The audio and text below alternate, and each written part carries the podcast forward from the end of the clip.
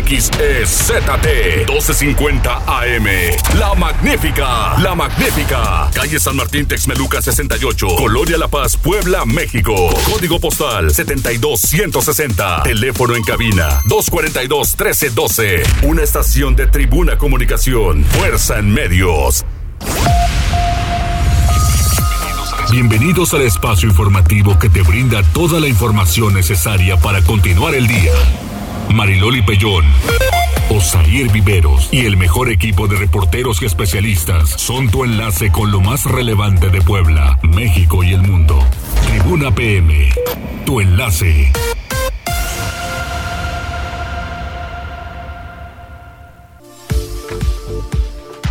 Hola, ¿qué tal? Muy buenas tardes. Un placer saludarles en este jueves, jueves de quincena, por cierto.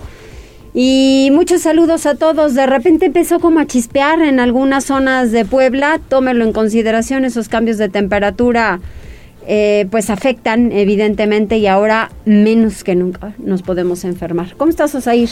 Hola Mariloli, muy buenas tardes a ti, a nuestros amigos del auditorio. Sí, es jueves de quincena, así que ya andamos todos con los bolsillos llenos. Hombre, sí. No, no, hay que cuidar el dinero y ya sabe, siempre le hacemos la recomendación, si tiene que ir al banco, ya sea a depositar o a retirar, pues hágalo con este programa de acompañamiento bancario para que sea su transacción pues de manera segura, ¿no? Después vienen los robos a cuenta viente y es un programa que no le cuesta nada, solamente tiene que marcar al 911, pedir la patrulla y lo llevan, lo acompañan, lo regresan no tiene usted que decirles el monto, ni siquiera eh, si va a ser retiro, si va a ser depósito.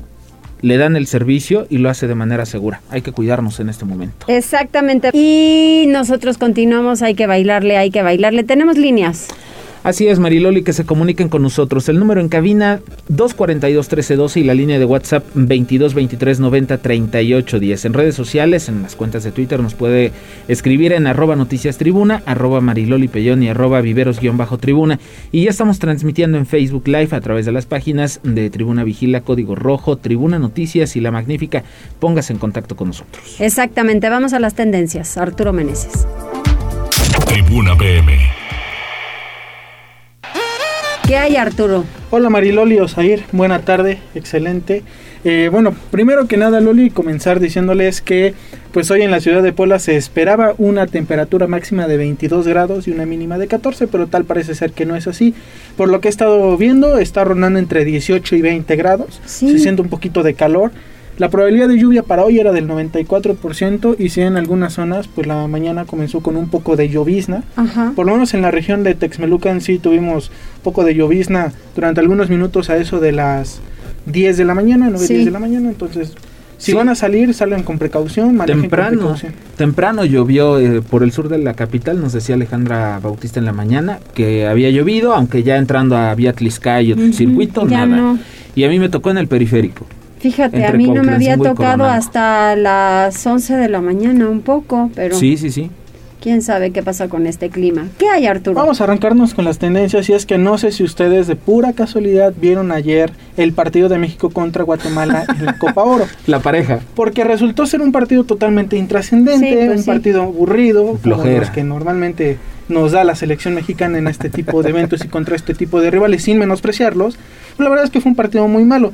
Sin embargo, quienes justamente pues, rompieron las redes sociales e hicieron que el partido corriera muchísima mayor notoriedad fue esta pareja que captaron de un mexicano con una este estadounidense, los cuales pues durante gran parte del partido los pudimos ver, ver a él pues con mucha emoción por ver a la selección, a ella muy aburrida, Puede ser también porque el partido se retrasó poco más de 40 minutos por una tormenta, pero bueno, al final de cuentas la pareja se reconcilió, terminaron dándose unos buenos besos, incluso las cuentas de oficiales de la selección mexicana pues compartieron al final del encuentro fotos de ellos afuera del estadio y bueno, sin duda alguna fue lo que mayor cobró notoriedad ayer en este partido. Hay un video incluso donde ambos están ya revisando el celular y se dan cuenta que se convirtieron en tendencia, ¿no? Porque además la, cara de la chica es imperdible. De pronto te quedas pensando, si no les gusta, si se van a ir a aburrir, ¿para qué van? Exacto. ¿Para qué demonios van? Exacto.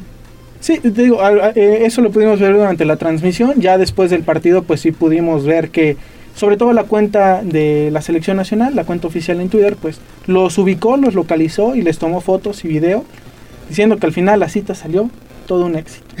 Qué bueno.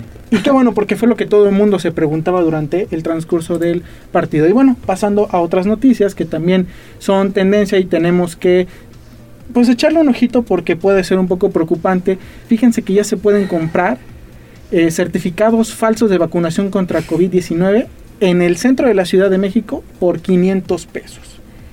Recordemos que estos certificados pues se pueden obtener de manera gratuita, lo pueden obtener todas las personas que ya se ya recibieron las dos dosis o en su caso los que recibieron la dosis única a través de una página que instauró el gobierno de México.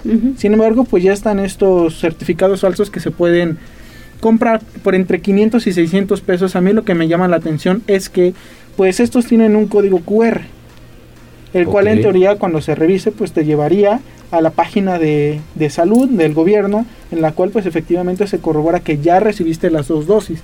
Aquí lo que habría que ver es justamente a qué página te lleva, si te lleva una página falsa, si es la página real del gobierno o qué, pero bueno, sí hay que tener mucho ojo, ya lo habíamos visto también hace un año que ya había algunos certificados falsos para poder viajar a otros países, pero bueno, finalmente ya llegaron también los certificados a nuestro país. Son igualitos a los que está emitiendo el gobierno de la República, entonces hay que tener mucho cuidado y echarle mucho ojo. Y bueno, ya para finalizar, simplemente es para darles el adelanto.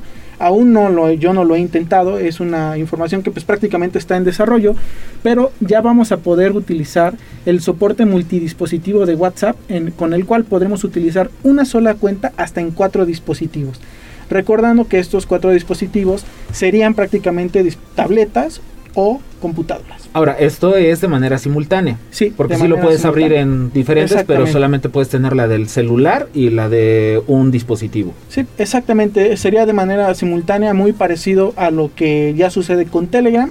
Entonces, pues en el transcurso de la tarde será cuestión de probarlo para que mañana les podemos, les podamos decir exactamente cómo funciona este nuevo soporte multidispositivo.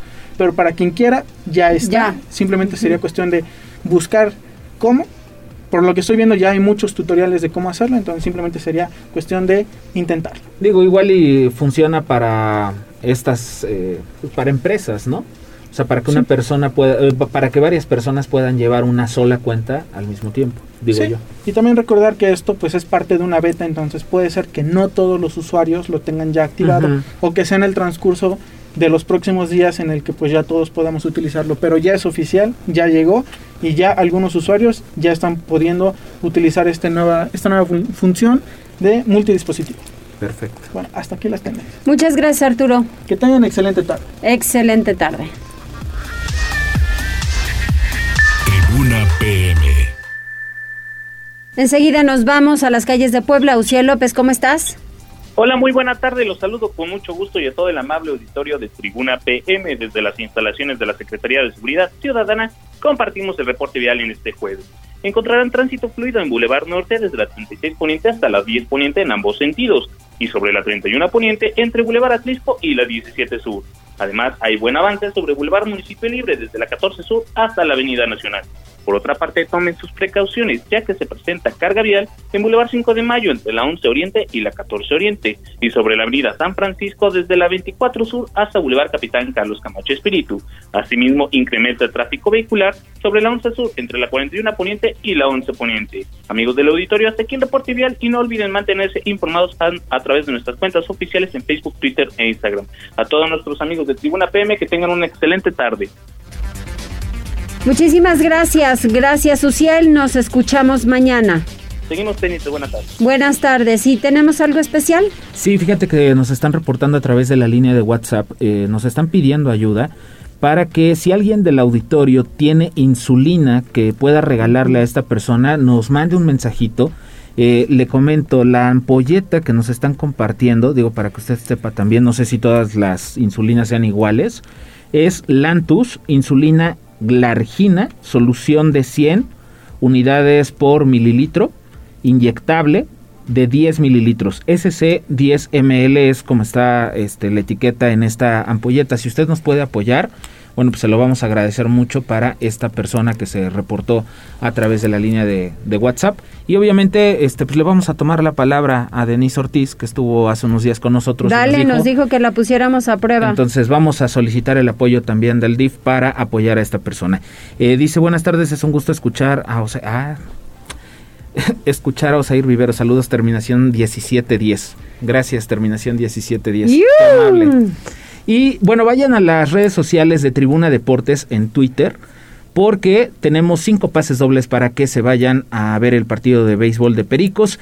Lo único que les pedimos de favor es que nos escriban bien su correo electrónico. De pronto tenemos problemas porque les falla alguna letra y entonces empieza a rebotar y luego empiezan a reclamar que no les llegan sus, sus boletos, pero es por eso. Entonces tenga mucho cuidado cuando nos deje su correo electrónico. Vaya a las redes de Tribuna Deportes, ahí tenemos todos, todos los detalles. Así es. Mientras tanto, nos vamos con Liliana Tecpanecatl. El gobierno estatal podría presentar iniciativa de ley para personas desaparecidas, que es un tema desde luego preocupante. Adelante, Liliana. Gracias, Bariloli. El gobernador Miguel Barbosa Huerta informó que el Ejecutivo tiene preparada una iniciativa para crear en Puebla una ley de desaparecidos, la cual podría enviarse al Congreso para que los diputados analicen si pueden abordarla en un periodo extraordinario de sesiones o si es preferible dejarla para que sea analizada por la siguiente legislatura. Barbosa Huerta aclaró, sin embargo, que en Puebla sí hay una legislación en la materia, todo que se trata de la Ley General de Desaparición de Personas que aplica para todos los estados del país, de modo que es necesario generar su reglamentación local, además de que, señaló, en el estado operan sin problemas los órganos dedicados a la búsqueda de personas. Vamos a escuchar lo que decía.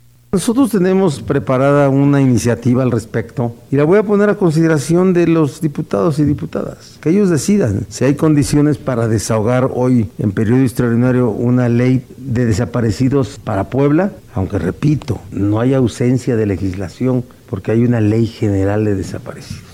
En lo que va de la actual administración de gobierno, la Comisión de Búsqueda de Personas en el Estado de Puebla ha localizado a 409 individuos, 416 mujeres y 193 hombres, según el reporte de la Secretaría de Gobernación. Esta es la información. Muchas gracias. Oye, Liliana, pero resalta el gobernador trabajo de la legislatura pendiente de la despenalización del aborto. ¿Y qué es lo que dijo hoy?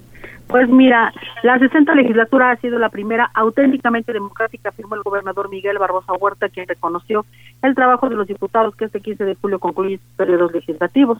El mandatario dijo que entre sus logros más importantes destacan la reforma constitucional para desaparecer los fueros de todos los servidores públicos estatales, la ley de educación que se destaca por ser una de las de mayor vanguardia en el país y la nueva ley de las notarías que regula la actividad de los fedatarios públicos en un hecho sin precedentes en el Estado. Vamos a escuchar la reforma constitucional para desaparecer los fueros, los fueros de todos los servidores públicos estatales, desde el gobernador, magistrados del Tribunal Superior de Justicia, diputadas, diputados locales, todos sin fueros. ¿Quién se atrevió más que esta legislatura? Ninguna otra. La ley de educación, de tanto avance, de tanta vanguardia. La nueva ley del sistema notarial y en este sentido el gobernador señaló que sí se quedan pendientes como pues en todas las áreas, sin embargo, pues eh, confió en que estos sean abordados por la próxima legislatura y uno de ellos, como el más importante, pues destacó la despenalización de la interrupción del embarazo. Sin embargo, comentó que los diputados salientes actuaron de acuerdo al pensamiento de la sociedad, manifestó su confianza en que los diputados que inicien su periodo legislativo analicen este tema profunda y responsablemente. Ese es el reporte.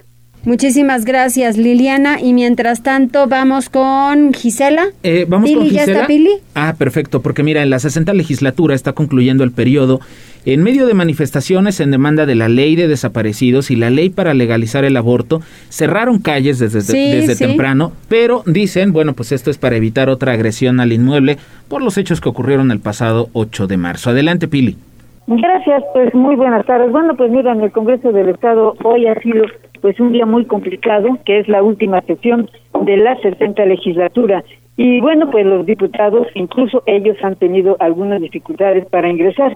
La razón es que, bueno, pues tuvo que ser cerrada los dos accesos, tanto la, la puerta principal de la 5 Poniente que fue bloqueada desde la 3 y la 16 de septiembre. Por otro lado, lo mismo ocurrió en la 3 Poniente, que es la puerta trasera.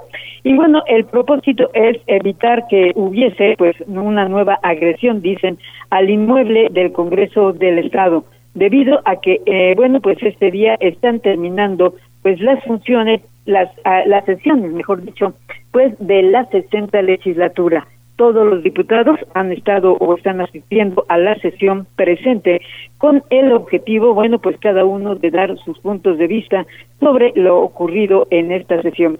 Y bueno, pues sin duda las manifestaciones, te repito, a pesar del bloqueo, se llevaron a cabo afuera en la calle, en donde en el caso, pues de los padres de familia de las personas desaparecidas, han insistido de manera constante en que, bueno, pues sean atendidos. Es que ellos, desde el año pasado, pues literalmente participaron con eh, la elaboración de una iniciativa que ayudó incluso juristas de la Universidad Iberoamericana a realizarla, pero que pues por supuesto los diputados no la quieren aceptar, la han recogido, pero pues no no le dan validez.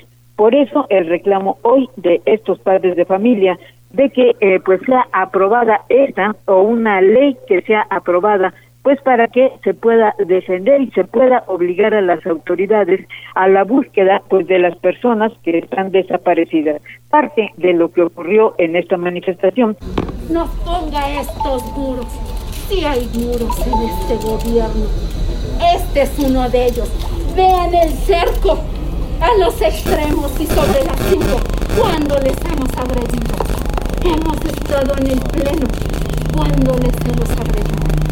Hoy nos sabemos que, que no han aprobado nuestra ley, aquella que nos ha costado literal lágrimas, sudor y sangre, aquella que ha sido fortalecida por la Ibero Puebla, gente con calidad humana, gente eh, profesionista y profesional, conocedores de los derechos humanos.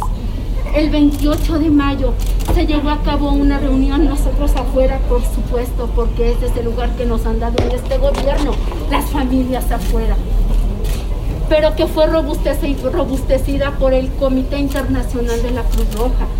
Y bueno, pues eh, las madres de familia han hecho pues todo un recuento para informar de lo que ellos han, han colaborado, pues para que se pueda tener por parte de los diputados esta ley de los desaparecidos. Y bueno, pues luego ante estos reclamos una comisión de diputados encabezados por la diputada Estefanía Rodríguez y otros más de la Comisión de Derechos Humanos salieron pues para escuchar a estas madres y ofrecieron que bueno, pues van a estudiar el asunto sin una promesa firme de que habría un periodo extraordinario eh, después de que hoy concluyan, pues para ver si aprueban esta ley o la turnan a la siguiente legislatura. Y bueno, también están por esperar en estos momentos a los colectivos feministas que también han anunciado pues su decisión de hacer el reclamo a los diputados de esta legislatura que ya se van porque pues finalmente no se pusieron de acuerdo para aprobar pues esta ley contra el aborto, es decir, esta ley para eh, rechazar, eh, para que se pueda hacer una adecuada reforma para la interrupción del embarazo a las 12 semanas. También son los reclamos de las feministas y bueno, pues para evitar, ya saben que estos grupos son más violentos, por eso la policía decidió resguardar las instalaciones del Congreso. La sesión no ha concluido y bueno, nada más te puedo decir que en el recuento general de esta legislatura se elaboró un promedio de 480 iniciativas. Sin embargo, 980 habrán de quedar pendientes porque bueno pues no pasaron y otras quedaron simplemente en eh, pues en la reserva legislativa. Hubo más de 300 exhortos así como 400 puntos de acuerdo. Ese es más o menos el trabajo de esta legislatura que hoy oficialmente concluye aunque eh, bueno pues se espera que pudiera surgir un periodo extraordinario y entregaría prácticamente eh, pues ya la legislatura a la siguiente. Ese es el reporte, Mariloli. Muchísimas gracias, Pili. Buen trabajo. Bueno, mira, Mariloli, tenemos... El de Pili, desde luego. sí, digo, la verdad es que también entiende uno el... Pues el, la manifestación de estas personas, porque además era algo a lo que se habían comprometido desde el año pasado, desde finales del año pasado. Pues no se vale hacerles promesas si no van a cumplir. Exactamente. Demetrio Rivera dice, qué mal plan con el bloqueo del Zócalo por la manifestación. Sí, la verdad es que cerraron todos los accesos de las cinco ponientes, solamente están permitiendo el paso de eh, residentes de la, de la calle o de algunos huéspedes, porque hay hoteles en, en, esa parte para que no vayan a dar toda la vuelta. Pero bueno, pues ahí está, ahí está todo este tema. Diana ya dice, buenas tardes, people. Diana Yea, eh, Tribuna PM. Demetrio Rivera dice, urgen agentes de tránsito en la 10 Poniente desde las 7 hasta la 2 Norte. El congestionamiento es insoportable, el avance es muy lento, además de reducción de espacio por ambulantes. Sabemos de lo que estás hablando, Demetrio. Maribel Vázquez, excelente tarde. El CIS de Rinconada está cerrado, no hay personal para atender y según lo pusieron a disminuir labor eh, al registro civil de Puebla Capital. Dice familia Rodríguez Vázquez presentes. Hola, hola, Maribel. Y, del servicio social, rápidamente, este Mariloli te comento. Sí. Bueno, pues ya nos está, este, nos está apoyando Denise Ortiz. Le pasamos los datos de la persona y efectivamente, bueno, pues ya están por marcarle de la subsecretaría de salud para darle, pues esta insulina que estaba pidiendo muchas gracias por la, por la gestión. Ella lo dijo claro, ¿no? No lo va a dar el DIF, pero van a apoyar en la gestión para entregar este tipo de apoyos. Exactamente, sí, por lo menos lo que esté a su alcance que lo puedan gestionar. Así es. Vamos con Gisela. Gisela está lista con este tema. En la Ribera Naya se conformará un comité vecinal por la demanda de habitantes con el fin de cambiar a la actual mesa directiva, a la que señalan de malos manejos. Ay, Gisela, esto cómo se repite, ¿verdad? Así es, Marilori, te saludo con mucho gusto, igual que nuestros amigos del auditorio, y te comento que debido a que la mesa directiva encabezada por Eduardo Limón Campeche en la colonia Rivera Naya supuestamente usurpa funciones, también realiza cobros de piso, amedrenta a las personas y también lucra con apoyos, Claudia Rivera Vivanco, alcaldesa de Puebla, informó que la sindicatura conformará un comité vecinal. La intención es acceder a otra alternativa para que los habitantes tomen decisiones de manera colegiada y se evite que otras personas hagan mal uso de los recursos, ya que en este momento no existe la posibilidad de realizar elecciones para conformar una mesa directiva. Ledil refirió que la sindicatura municipal está analizando las peticiones de diferentes unidades habitacionales y colonias que llegaron antes de la veda electoral, esto con el objetivo de buscar y ofrecer alternativas de solución. Indicó que aunque no se puedan realizar asambleas para una elección, se están buscando herramientas que permitan transitar a una coordinación, así como abonar al bienestar de las y los vecinos. Reconoció que aún falta por renovarse un número importante de mesas directivas. Sin embargo, tendrán que ser atendidas por la próxima administración debido a la programación escalonada. Escuchemos parte de lo que mencionaba. De las mesas directivas de las unidades habitacionales o fraccionamientos, la sindicatura antes de la veda electoral ya tenía varias solicitudes. Eh, después de la veda electoral se inició con el proceso correspondiente porque nos interesa en la solución del conflicto de entre vecinos, eh, poner herramientas que les permita transitar, coordinarse, organizarse y bueno, eh, estar en una, en una dinámica eh, de solidaridad como vecinos, como vecinas. Entonces, eso está realizando la sindicatura. Hay una posibilidad o una alternativa que son estos estas comisiones vecinales o estos comités vecinales. Sobre las amenazas de tomar las instalaciones del Metrobús y el puente de Amaluca en el caso de no obtener una solución, Rivera Vivanco pidió participar en las mesas de trabajo para encontrar una solución antes de tomar acciones extremas. Este es el reporte, Mariloli. Muchas gracias, Gisela. Vamos con Daniel Jacome. Así es, en Izúcar, tras un cateo, se cumplió una orden de aprehensión en contra de un militar retirado que hace tres años mató a madre e hijo en Amalucan por problemas entre vecinos. Resultado de diversos actos de investigación por la privación de la vida de madre e hijo en el año 2018, la Fiscalía General del Estado de Puebla ubicó y aprendió a José Manuel, presunto doble homicida. El hecho se registró el 8 de mayo del 2018 en el Infonavida Malucan de la ciudad de Puebla, donde presuntamente José Manuel tuvo una discusión con su vecino de 32 años, a quien le disparó provocando su muerte, al igual que a su madre de 62 años de edad. Con base en la investigación, existían antecedentes de que las víctimas ganaron un juicio en contra de José Manuel, militar retirado que habitaba en la parte de arriba de una vivienda vivienda dúplex que pretendía ampliar, causando daños a la propiedad de las personas fallecidas. La Fiscalía Especializada en Derechos Humanos, a través de la Unidad Especializada en Investigación de Delitos Cometidos contra la comunidad LGBT-TTIQ, asumió la investigación debido a que el occiso pertenecía a dicho grupo social. Con el avance de la indagatoria, la Fiscalía solicitó y obtuvo orden de aprehensión contra el presunto homicida y un orden de cateo en un inmueble de Izúcar de Matamoros donde pretendía ocultarse. El 14 de julio de 2021, agentes investigadores cumplieron ambos mandamientos judiciales y tras aprender a José Manuel, lo pusieron a disposición del agente del Ministerio Público a fin de determinar su situación jurídica. En audiencia, la Fiscalía General del Estado de Puebla sustentó datos de prueba con los que obtuvo la vinculación a proceso de José Manuel por el delito de homicidio calificado y medida cautelar de prisión preventiva en su contra. Muchas gracias, Daniel. Y Alfredo Fernández tiene algo especial, de verdad es que qué onda con este Sí, fíjate que, bueno, Afortunadamente solo se trató de una falsa alarma. Ocurrió en la madrugada, por ahí de las 5 de la mañana. Se movilizó a cuerpos de seguridad a la carretera San Miguel Canoa porque, según el reporte que recibió el 911, habían encontrado un cadáver, pero ¿qué resultó ser, Alfredo? Hola, ¿qué tal? Muy buenas tardes y buenas tardes a todo el auditorio. Así es, los primeros reportes al 911 fueron aproximadamente las 5 horas con 15 minutos de este jueves, en los que indicaban que frente a la empresa Fujikura había un cadáver abandonado en un terreno a lo que respondieron elementos de la Secretaría de Seguridad Ciudadana del municipio de Puebla. Al realizar una revisión, informaron que el presunto cadáver en realidad era un oso de peluche de gran tamaño abandonado en este sitio. Según testimonios de los vecinos, en la zona no hay luminarias, por lo que en la penumbra el tamaño del peluche confundió a más de una persona, ya que varios reportaron lo mismo al 911. Hasta aquí el reporte. Muchas gracias, Alfredo. 14 horas con 26 minutos. Nosotros vamos a unos mensajes y regresamos con más noticias. Volvemos enseguida.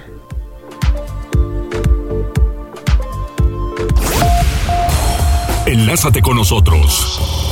Arroba Noticias Tribuna en Twitter y Tribuna Noticias en Facebook. Ya volvemos con Tribuna PM. Noticias, tendencias y más. Estamos de regreso. Tribuna PM, tu enlace.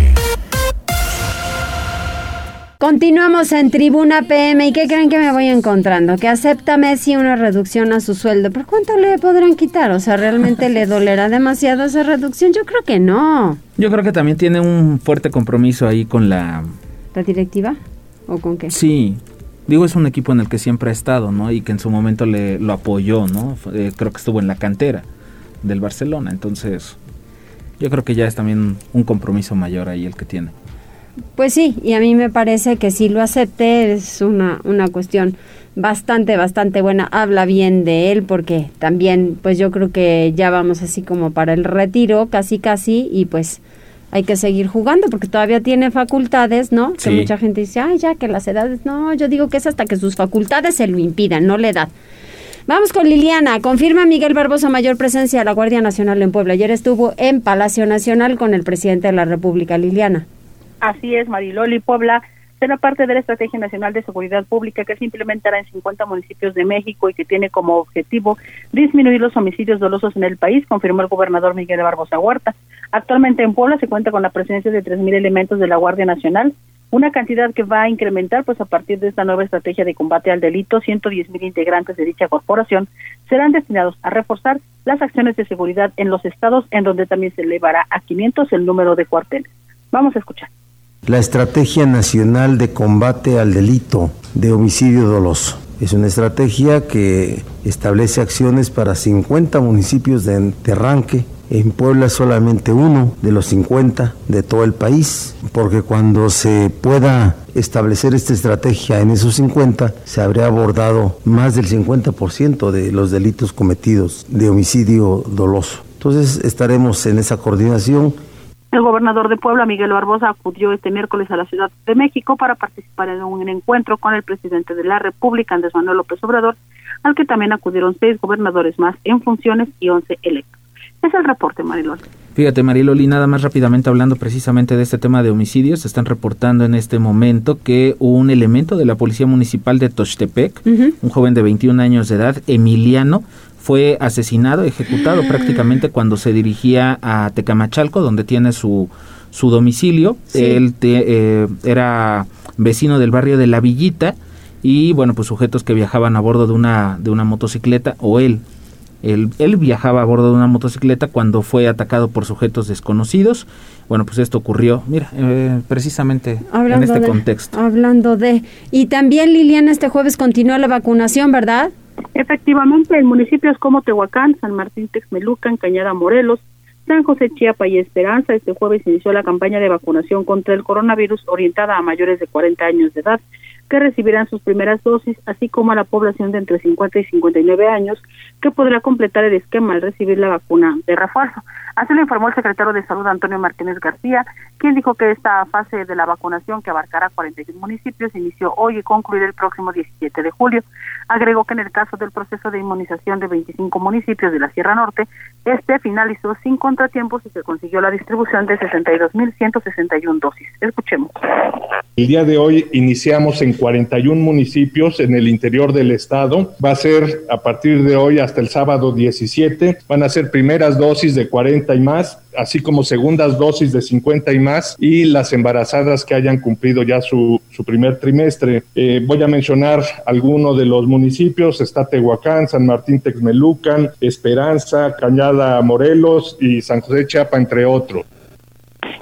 Respecto del reporte epidemiológico, detalló que en los dos últimos días se registraron en Puebla 245 nuevos contagios COVID, así como 8 defunciones para un acumulado de 88.347 contagios en Puebla en lo que va de la pandemia, así como 12.845 defunciones. Actualmente hay en la entidad 259 casos activos de coronavirus en 23 municipios, así como 187 hospitalizados, 27 de ellos en terapia intensiva. Es el reporte, Maridoli. Muchísimas gracias, Liliana. Vamos con Pili Bravo. Así es, las universidades, a pesar de las vacaciones, mantienen su intención de seguir en el regreso a clases presenciales de manera híbrida. Adelante, Pili. Gracias, pues fíjate que en una reunión pues de eh, directores, principalmente de las universidades privadas, bueno, pues este día dialogaron eh, con el propósito, bueno, pues de establecer un patrón de cómo eh, van a regresar a clases en el próximo mes de agosto sobre todo bueno pues cuando tienen el riesgo de una pues de un nuevo brote del coronavirus. Algunos están dispuestos bueno pues a continuar el proyecto de iniciar clases en el mes de agosto.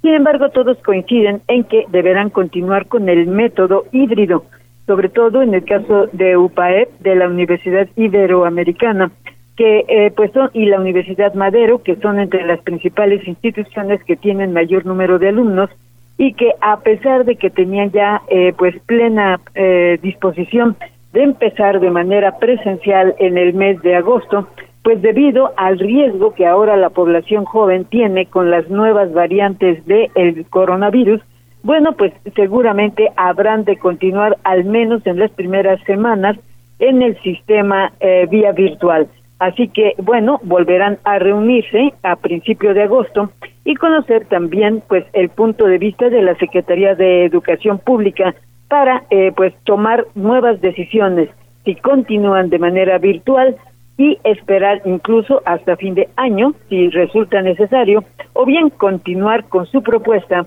de abrir la mitad de clases presenciales y la otra mitad de manera híbrida. Es el reporte. Uy, pues qué complicado está, la verdad. Sí, vamos. Sí, sí, sí. Otra vez se complica. Sí, vamos así como que un pasito para atrás. Gracias, Pili. ¿Qué dicen los...? este, la Federación Nacional de Asociaciones de Padres de Familia están pidiendo a las autoridades que pues eviten el retorno a clases en agosto y que esperen a que disminuya el número de contagios en la tercera ola. Bueno, pues ahí les va un dato. El presidente de la República dice que son pequeños los contagios. Bueno, vamos con Gisela porque locatarios del mercado Malucan podrán regresar al inmueble hasta que la SEDATU determine que hay condiciones de seguridad para hacerlo. Así es, Mariloli, las y los locatarios del mercado Malucan podrán regresar al inmueble hasta que la Secretaría de Desarrollo Agrario, Territorial y Urbano del Gobierno Federal determine que es seguro. Y es que se informó que durante un estudio que realizó la dependencia en el centro de Abasto, detectaron un área socavada debido a la cercanía con la barranca. Claudia Rivera Vivanco, alcaldesa de Puebla, dejó en claro que no se pondrá en riesgo a los comerciantes, proveedores o clientes que acudan al inmueble, por lo que permanecerán en las carpas que colocaron en el área aledaña. Destacó que el daño en la barranca se detectó hasta que la ciudad llevó a cabo el estudio para hacer la reconstrucción del mercado. mismo que quedó suspendida posteriormente. Sin embargo, aceptó que los daños son considerables. Escuchemos parte de lo que mencionaba. Que le hemos solicitado ya a la SEDATU es que nos informe del dictamen previo que hicieron o de la eh, parte del levantamiento que hicieron en la zona del mercado, que nos dé a conocer el estatus que guarda el inmueble para saber si es seguro que puedan regresar las y los locatarios, toda vez que nos habían advertido de que en algunas zonas, al estar tan cercano a la barranca, había unas partes socavadas. Entonces lo que nos interesa es que no se ponga en riesgo la vida de nadie ni de los que trabajan ahí, ni de los que acuden al mercado a hacer su compra. Este, este problema ya lo tendría en dado caso la zona antes de la intervención, pero hasta apenas que se empezó a hacer el levantamiento o las revisiones que se pudo advertir esta situación. Rivera Vivanco señaló que esperará en una mesa de trabajo entre los tres órdenes de gobierno, esto para determinar un regreso seguro de vendedores y esto también una vez que se aseveró mantendrán vigilancia estricta. Este es el reporte, Osair. Muchas gracias, Gisela. Y regresamos con Liliana Tecpanecatl, porque mire, además del de Santa María Zacatepec, ya apareció otro socavón en Aguazotepec, en la Sierra Norte. Ya tiene 15 metros de diámetro y Gobernación dio un reporte sobre esto, Liliana.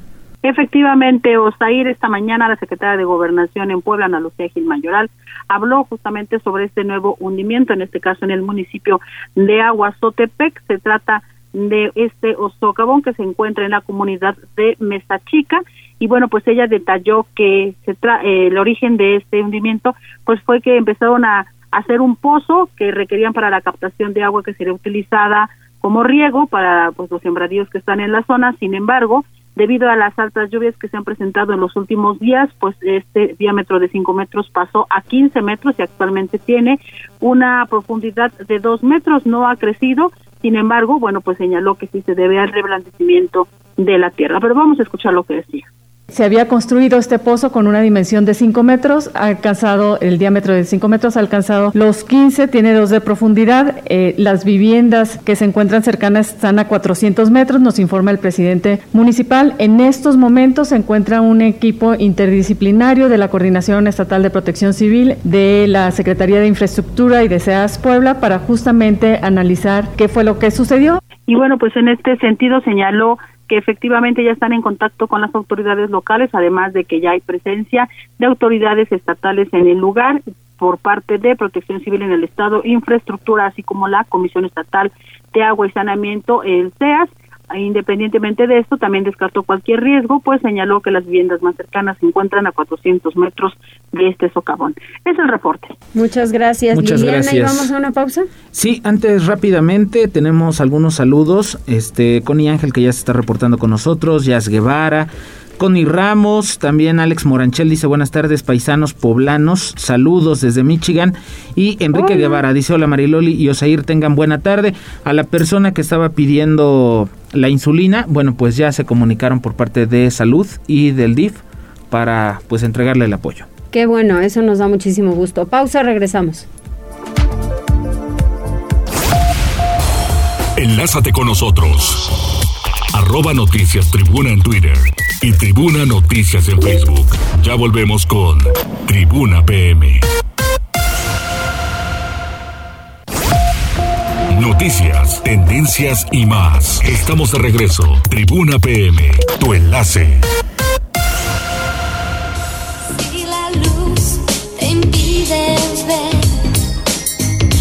Cosas que Continuamos en Tribuna PM y me da muchísimo gusto el poder recibir a Héctor Sánchez, presidente de la CEMIC en Puebla, que además quedamos periódicamente de hacer un balance del sector y ahora, cuando los casos de COVID aumentan, la construcción ha sido uno de los sectores más golpeados. Héctor, ¿cómo te va? ¿Qué tal? Muy buena tarde, Marilu. Un gusto saludarte. Muchas gracias. Igualmente, ¿cómo vamos en el sector? Y pues ya íbamos un poquito adelante y ahora vamos de nuevo para atrás. Sí, definitivamente muy preocupados con este asunto de la salud, porque de alguna forma ya empezamos a ver un poquito la luz al final del túnel. Este nuevo decreto, pues definitivamente nos preocupa porque el, bajar el ritmo en la industria de la construcción, pues complica aún más, sobre todo por la inflación galopante en los materiales, el bajar el ritmo eh, el no avanzar eh, a, digamos, a una velocidad que, en la construcción no nos afecte el, tema de los precios, pues todavía aún nos complica más. La inflación ha ido en materiales, por ejemplo, en aumentos de entre un 5 y un 25% de aumento de enero a la fecha. Entonces, esto de bajar el ritmo todavía más con este con estos decretos, este pues todavía eh, complica más la industria de la construcción. ¿Cómo están los materiales en cuanto a precios carísimos? Sí, carísimos. Eh, mira, por ejemplo, simplemente la varilla eh, ha tenido incrementos hasta muy cerca del 25% en enero a la fecha. Eh, el vidrio, la, la, pintura, los impermeabilizantes, por ejemplo, han estado, hemos tenido dos incrementos muy cerca del 12%. Entonces, bueno, el, el como te decía Mariloli, el, el bajar el ritmo y aunado al, al, al tema de los, del alza de precios, pues realmente complica muchísimo la, la industria. Por ejemplo, una vivienda puede estar ya subiendo a mediados o, ya hacia finales de, del año un cerca de un 18%. Entonces, eh, realmente el impacto, eh, pues en toda la, la, industria de la construcción, hasta el cierre del 2021 va a estar muy, muy complicado. Uy, ¿cuántas, ¿cuántas obras han sido suspendidas por costos? Mira, hasta ahorita no hemos suspendido, no hemos suspendido las obras que se reanudaron, eh, no se han suspendido ninguna, hemos este sí bajado el ritmo de y, el, y la, el, la, digamos el número de personas de acuerdo al decreto hemos sido siempre muy respetuosos eh, en, eso hemos colaborado con el gobierno del estado en, salvaguardar el tema de salud pero bueno pues eso eh, como te decía nos, nos complica la velocidad todavía estamos en el recuento de a ver a cuáles eh, niveles de construcción han estado también afectando más, porque entre más gente, por ejemplo, en edificaciones verticales, es donde más gente utilizas para poder avanzar lo más rápido posible. Eh, claro. Ahí es donde va a haber, va a haber este, afectaciones importantes. Claro, oye, fíjate Héctor que a mí me surgió una duda en días pasados, ahora que estamos viendo que relaminan algunas calles, algunas completas y de repente aparece un socavón y dices, oye, es una calle comple este, nueva, ¿no? Sí. Eh, la constante falla cuando vemos que vienen las lluvias o si no es por las lluvias es a lo mejor una calle que es muy transitada, hay transporte público, hay muchos coches, etcétera, etcétera. Pero en Puebla se verifica la calidad de los materiales o, cómo le hacemos? Sí, mira, por lo regular la, la calidad de los materiales que se utilizan traen un estándar por la Secretaría de Comunicaciones y Transportes. Eh, las mezclas asfálticas tienen su grado de calidad. Aquí el problema es el, el tipo de, de calle que se está, digamos, eh, eh, paseando. Si es una calle muy antigua en donde no se le ha dado mantenimiento por lo regular, ya está muy fatigado, ya es el concreto o, la mezcla asfáltica que se le puso en su momento. Entonces, aunque vengas con una mezcla nueva, no va a tener la, misma funcionalidad o la misma adherencia, porque ya estamos hablando de materiales más fatigados. Eso es por un lado. Por otro lado, si, si esa vialidad muestra filtraciones de agua severas. por más buena mezcla asfáltica que le pongas arriba, pues no, no va a tener una buena funcionalidad porque va a estar todavía, eh, digamos, el flujo de agua por abajo del bacheo. Eso es por otro lado. Y, y también si a eso le, le, sumas que si no tiene una buena, eh, digamos, permeabilidad en el, eh, o un buen alcantarillado y se anega el agua, pues difícilmente vas a tener resultados positivos. Fíjate. Esto del bateo, pues realmente se tiene que hacer previo a la revisión de, las calles previamente a la temporada de lluvia. Sí, la cosa, por ejemplo, es que han estado levantando calles completas. Te hablo de la 27 Oriente Poniente. La cambiaron completa desde el Boulevard 5 de Mayo hasta la 11 y apareció un socavón. Entonces creo que viene ahí un tema de drenaje. Sí, el tema de los socavones definitivamente tiene que ver con el tema de drenaje y el flujo de agua por abajo de la superficie. Sí. Eh, siempre, siempre hay, si, si no tuvieron, si, si hicieron una, una, una, pavimentación completa y no tuvieron la precaución de ver el desagüe del agua o los desniveles de agua, seguramente se van a estar presentando socavones o, nuevos baches, aunque la calle sea nueva. Ahora, otro asunto, también te acuerdas que hace algunos años movieron todo para poder utilizar el concreto hidráulico.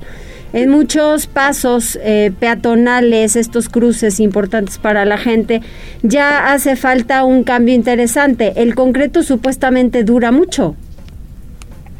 Sí, el concreto dura mucho, pero también eh, tiene una fatiga en la medida del uso de la, de la calle. Por ejemplo, si es, un, si es el periférico en donde el flujo de vehicular es muy alto, empieza a cristalizarse. Y no sé si te acuerdas, en algún momento cuando empezaban las lluvias en ciertos puentes cerca de la recta, sí. bloqueaban la, la, eh, el puente este y los desviaban hacia el flujo alterno. Ajá. Esto se da precisamente por el flujo eh, pesado de los vehículos y hay que estarle dando mantenimiento también inclusive a la, a la parte de, de, de esos tipos de vialidades de cemento hidráulico.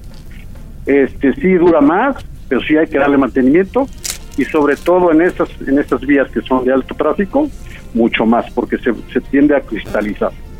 Pues entonces la recomendación es que las autoridades, bueno, ambas de infraestructura estatal y municipal, que analicen, que verifiquen cuáles son las calles que están interviniendo, que hay abajo, si la van a cambiar completa, el drenaje como está. Sabemos que en muchas zonas de Puebla hay drenajes muy antiguos y que no han sido eh, pues atendidos durante muchísimo tiempo y creo que sí es importante que lo hagan porque entonces nos vamos a la calidad de materiales. Si no es calidad de materiales, pues es que no verificamos otra situación como la que tú dices de un drenaje. Pues un drenaje, un mantenimiento eh, frecuente, el, eh, vaya, el hecho que hagas una nueva calle no, no te exime que no le, no le des mantenimiento frecuente, ¿no? Claro, muy bien. Pues Héctor, espero yo de verdad de corazón que se pueda mejorar el sector, que vengan mejores resultados y que esto solo del, del aforo de reducir el, el 30%, pues venga a mejorarlo en esta eh, segunda quincena de julio y que ustedes sigan trabajando, que no se cierren las obras, que no se detengan, porque pues sí será importante para mover la economía en el Estado. Sí, yo también así lo espero y haría un atento llamado a toda la ciudadanía a que verdaderamente cuidemos la sana distancia, el uso de cubrebocas, porque esto es de todos. Exacto. Eh, no, no es, no bajemos la guardia. Me parece que ahorita todavía, aún así, a todo lo que resta del año y el año que entra al principio, tenemos que estar cuidándonos precisamente para que no haya mayores afectaciones, como en este caso en, temas económicos como en la industria de la construcción. Héctor, muchas gracias, un abrazo. Igualmente, Marilyn, un gusto saludarte. Igualmente, gracias. Hasta luego. Tribuna PM. Finamos en Tribuna PM. Fíjate que Franja de Metal se está reportando a través de redes sociales. Dice, buena tarde Mariloli, ¿qué problema con el bloqueo de las feministas que aprueben el aborto? O sea, mejor que las operen para que no afecten a niños inocentes. Nos hace falta mucho informarnos, de verdad, bastante. Vamos con Alfredo Fernández. Un vehículo cayó de la parte elevada de la autopista México-Puebla a unos terrenos. El accidente ocurrió este jueves de madrugada, Alfredo. Así es, Osair, aproximadamente a la hora con 15 minutos del jueves, fueron avisados los servicios de emergencia de un vehículo accidentado en el kilómetro 127 a un costado de un paso elevado en la autopista México-Puebla, que, que aparentemente habría caído desde un puente en este punto. Al acudir los uniformados encontraron un Ford Focus gris abandonado, por lo que se presume que el conductor, luego de una caída de más de 4 metros, se encontraba sin lesiones graves ya que pudo salir por su propio pie del vehículo y huir. El auto accidentado fue remolcado al corralón por grúas de Acatingo, en donde estará hasta el reclamo de su propietario. Hasta aquí el reporte. Muchas gracias, Alfredo. Y tenemos más información con Daniel Jacome. Policías estatales detuvieron en Cuautlancingo a un sujeto que llevaba consigo más de 300 pastillas de medicamentos controlados. Agentes de la Policía Estatal detuvieron en el municipio de Cuautlancingo a un presunto distribuidor de droga identificado como Jorge Roberto, quien estaba en posesión de más de 300 pastillas psicotrópicas. El hombre de 52 años fue ubicado cuando pretendía presuntamente concretar una venta de las sustancias ilícitas. Tras una revisión, los uniformados aseguraron 263 pastillas de clobenzorex, 102 pastillas de metilfenidato y 8 dosis de aparente cristal. Por tal razón, Jorge Roberto, quien es originario de Chiapas, fue puesto a disposición de las autoridades ministeriales para determinar su situación jurídica. Muchas gracias, Dani. Vamos con otro tema. Así es, tras un operativo en el barrio de Analco, personal de la Secretaría de Seguridad Pública Estatal detuvo a un narcomenudista apodado el Tali, que se sabe pertenece a la, a la mafia de Analco. En inmediaciones del barrio de Nalco, agentes de la Policía Estatal detuvieron a un presunto narcomenudista identificado como José Arturo, alias El Talli. De acuerdo con reportes de investigación policial, el hoy detenido presuntamente forma parte de la estructura criminal de la mafia de Analco, dedicada a la venta de droga y otros ilícitos cometidos en la ciudad de Puebla. Además, cuenta con antecedentes penales por los delitos de extorsión, lesiones, robo a comercio, a transeúnte y en transporte público. José Arturo fue ubicado a bordo de una motoneta negra en posesión de 72 dosis de cristal, así como un arma de fuego calibre 22 y cuatro cartuchos útiles, por lo que fue puesto a disposición de las autoridades ministeriales. De acuerdo con información de inteligencia de la Secretaría de Seguridad Pública, el hombre detenido estaba vinculado también con un exmando de la dependencia que fue dado de baja meses atrás. Tribuna PM. Adelante Neto, información deportiva.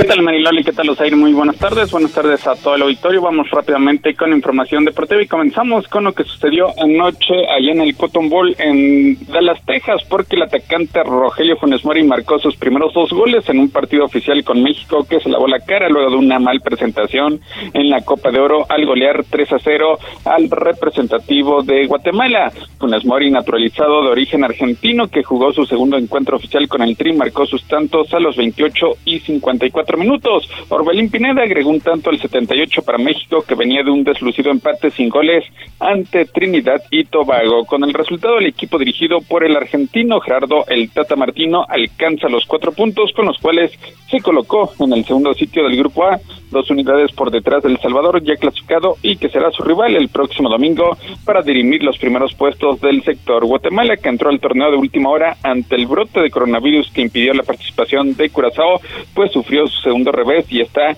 eliminada de la competencia. El equipo Chapín inició bien el encuentro, estableciendo incluso un ligero dominio, pero después México terminó enderezando el camino y hasta que por fin encontró la solución en puerta contraria, pues consiguió esas tres anotaciones comandado por Rogelio Funes Mori, que al menos ha respondido en este arranque, arranque de la Copa Oro y en lo que también ha sido su presentación con la selección mexicana. Vámonos con el otro partido que se llevó a cabo porque con un golazo de Jairo Enríquez en el primer tiempo y un contrarremate de Walter Martínez en el complemento, El Salvador venció 2-0 a Trinidad y Tobago para asegurar la clasificación a la siguiente ronda en la Copa de Oro. Y es que la férrea resistencia a la defensiva trinitense que la arrancó un empate sin goles a México en la fecha inicial, pues duró menos de media hora frente al conjunto salvadoreño que pues ha tenido un estupendo arranque de temporada con dos victorias de forma consecutiva y además sin permitir un tanto en contra. Por otra parte, tras su victoria por 1-0 ante Haití, Estados Unidos confía en lograr su clasificación a los cuartos de final de la Copa Oro en el choque del jueves ante la escuadra más débil del grupo B que es Martinica y es que Estados Unidos y Canadá que goleó 4-1 a Martinica el pasado domingo lideran la llave con tres puntos y se enfrentarán el próximo 18 de julio en el último partido de la fase de grupos. Así que hoy a las 6 de la tarde con 30 minutos Haití ante Canadá y para las 8 de la noche con 30 minutos Martinica frente al conjunto de los Estados Unidos. En más información, México Sud-23 venció al Fukuyama de la segunda división de Japón 4-1 para cerrar su fase de preparación antes de iniciar los Juegos Olímpicos y debutar ante Francia el siguiente jueves 22 de julio en el Tokyo Stadium. Y es que los dirigidos por Jaime Lozano se impusieron de buena forma pese a no encontrar un mejor sinodal que le sirviera a manera de mayor reto antes de chocar en uno de los grupos más complicados de la justa veraniega en dicha disciplina. Los goles del tricolor olímpico fueron anotados por Sebastián Córdoba, así como uno más de Luis Romo y un doblete por parte de Henry Martin. Estos últimos fueron dos de los refuerzos con los cuales Lozano echará mano a un combinado del talento. El tricolor se estará trasladando este viernes de Hiroshima a Tokio cuando ya podrá ingresar a la Villa Olímpica en la semana previa a su participación en los Juegos Olímpicos. En el fútbol internacional, los audios en contra de Florentino Pérez, presidente del Real Madrid, siguen saliendo a la luz y este jueves publicaron conversaciones del mandamás merengue despotricando ante la famosa Quinta del Buitre, misma que comprende a Emilia Mutragueño, Michel, Miguel Pardesa, Manolo Sánchez y Rafael Martín. En dichos audios mismos que ha publicado el diario El Confidencial acusó a los cinco elementos de vivir toda la vida del Real Madrid hasta que se mueran. Finalmente, en el béisbol, vaya paliza que recibieron los Pericos de Puebla en el segundo de la serie ante los Toros de Tijuana.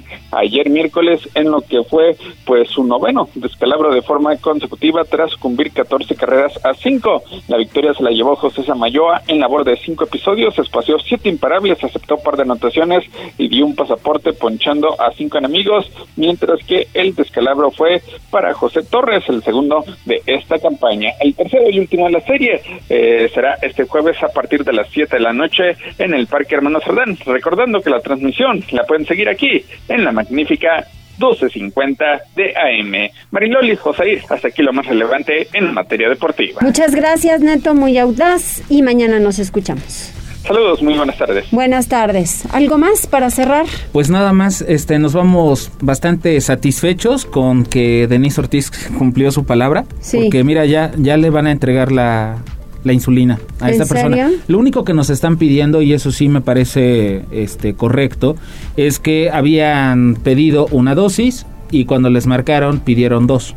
Entonces mejor pidan las que van a las que van a hacer para que nadie de nosotros quede mal. Sí, porque además gestionan las que se piden. Exacto. Entonces nada más no nos hagan esos cambios y todo perfecto. Sí, sí, al final ahí está el apoyo y para eso es este programa también. Sí, claro, nosotros somos ese enlace entre ustedes y, y la autoridad y esperemos que que pues pronto esto mejore y que al final no se necesiten tantas medicinas. Ya ven que en la Ciudad de México los padres de familia sumamente cansados, los papás de niños con cáncer, dejan, eso estaba escuchando hoy en la madrugada, que dejan el plantón porque están sumamente desgastados y cómo no, o sea, a pesar de todo lo que tienen encima y que el gobierno no los pela por las medicinas de sus hijos, no, bueno, qué, qué cosa tan fatídica.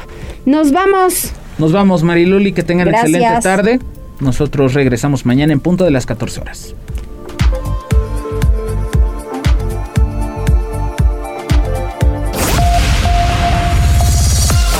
Gracias por enlazarte con nosotros. Seguimos informándote vía redes sociales. Arroba Noticias Tribuna y Tribuna Noticias en Facebook. Tribuna PM es un producto de Tribuna Comunicación. Fuerza en medios.